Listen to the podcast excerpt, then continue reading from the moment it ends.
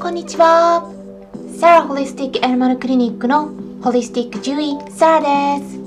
本ラジオ番組ではペットの一般的な健康に関するお話だけでなくホリスティックケアや地球環境そして私が日頃感じていることや気づきなども含めて様々な内容でイギリスからお届けしております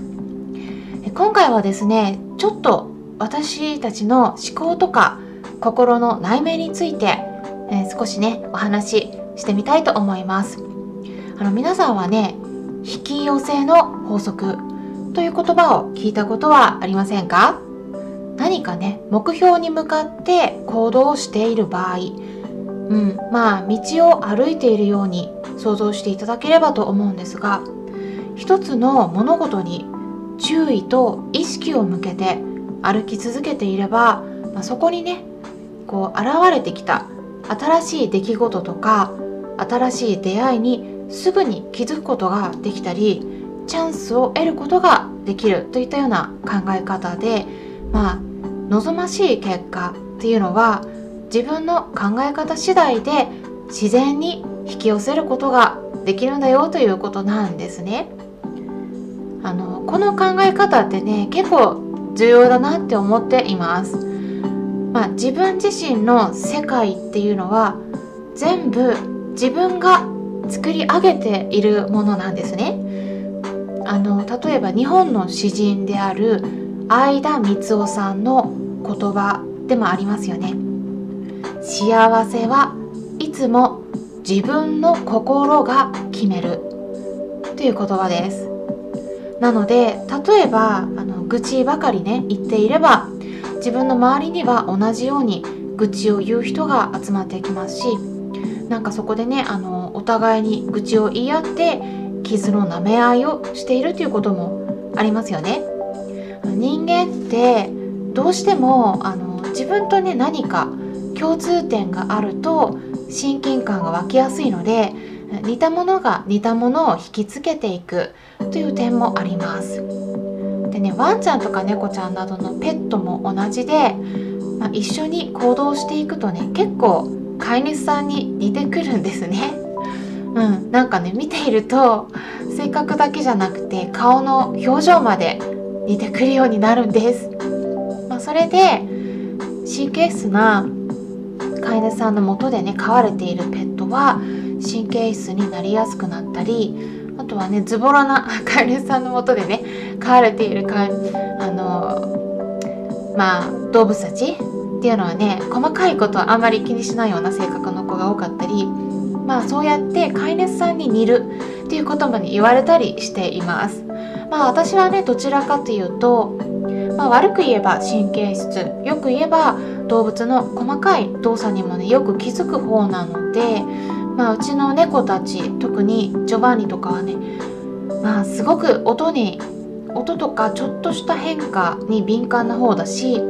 あと私の周りにはね同じようにあのペットを自分の子供のようにもうすごく大切にしていてもう細かい状態にもよく気づく飼い主さんが集まってきています。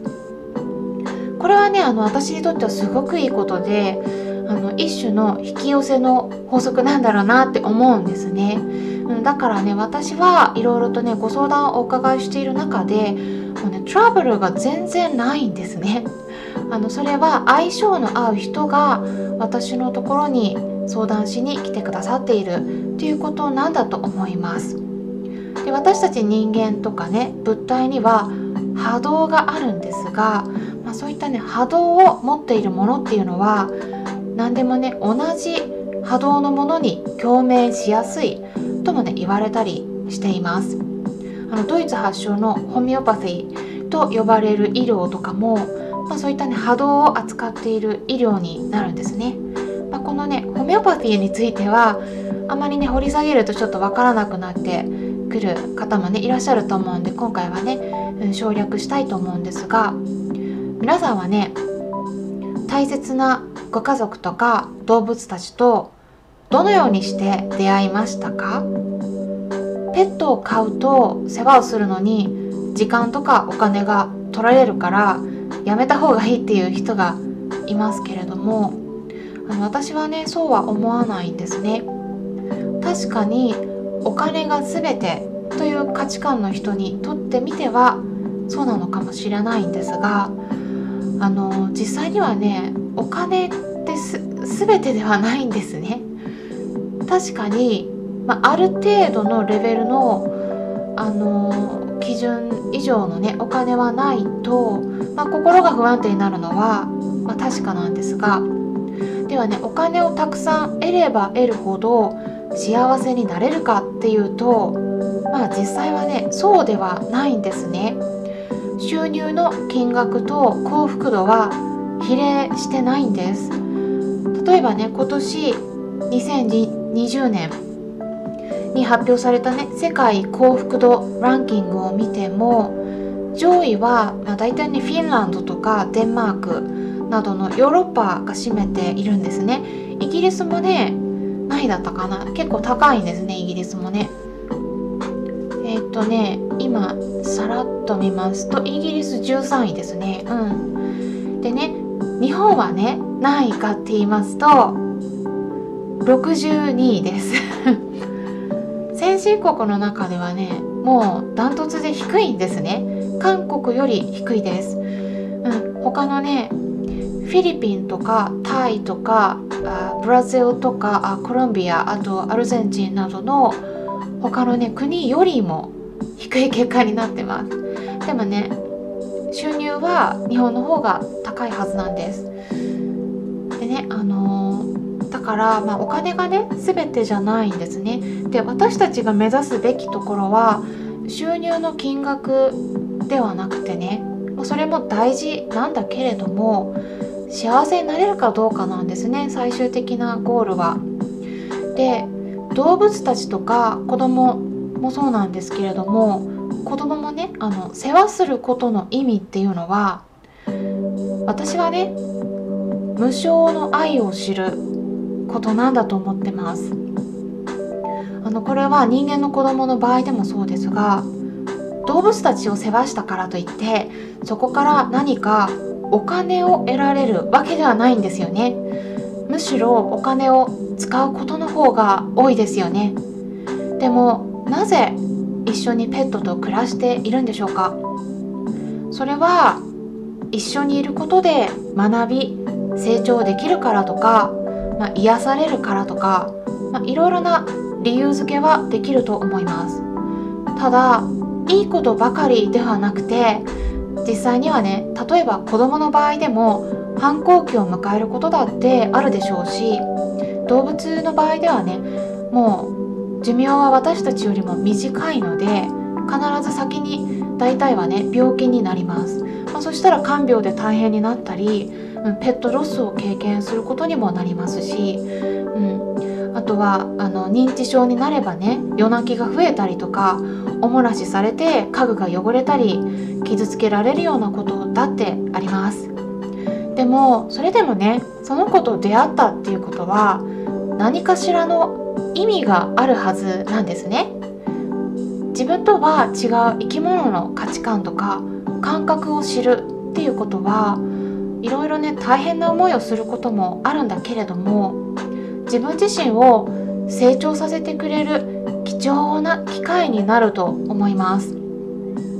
でねこうやって私がねいろいろお話ししてきたんですがでもねこれは私の考えなのできっと皆さんの中には皆さんなりの答えがねあるはずです。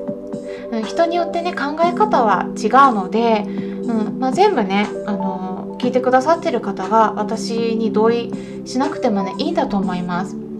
で、まあ、こうやって私の配信に興味を持ってくださったり聞いてくださっている方も何かしら引きつけられる要因があってあの聞いてくださってるんではないかなと感じるんですね。うん、ラジオ番組の方はまだね始めて間もなくて、うん、手探り状態なんですが、まあ、少しずつでも皆さんにとってねこうやってあのためになるような充実した内容にしていければと考えているところです。いつも聞いてくださりありがとうございます。何かね、聞きたいことがありましたら、質問箱とかレターなどからご質問いただいて構いません。質問箱に関しては概要欄に URL を載せておきますので興味のある方は是非確認してみてくださいまあこんな風にね今回は引き寄せの法則についてお話ししてきたんですけれども今月の末になる10月31日ちょうどハロウィンの日ですね。でライブイベントが開催されます。スタハロ2020というイベントなんですがまあ夕方の5時から夜の1時まで、まあ、大体30分刻みでさまざまなチャンネルのライブがまとめて聴けるという面白いイベントになっているんですね。でそこに私も出演することが決定しました、ちょっとね。ちょっとこれ音大きいかな。でねあの日程はですねあの10月31日土曜日の夜9時半から10時までになります。ただその1時間前8時半からですねあのちょっとねやり方がわからない方もいらっしゃると思いますしあとはちょっとしたオフ会って感じで Zoom で、えー、皆さんにオンラインでお会いできればと思っています。もしね8時半から Zoom の方参加できる方は是非そちらからね参加してもらえればと思います。それも合わせて概要欄に URL を載せておきますので詳細についてはそちらから別のウェブサイトをご覧いただければと思います。テーマはペットや動物の本音コミュニケーションの取り方やしつけなどについてですね、えー、あんなことやこんなこともいろいろお話ししていきますのであのリアルタイムで私の方から皆さんのコメントに対して直接声でお返事することができます。なのでね是非お気軽にご参加ください。今回も最後まで視聴していただきありがとうございました。それではまたお会いしましょう。ホリスティック獣医サーでした。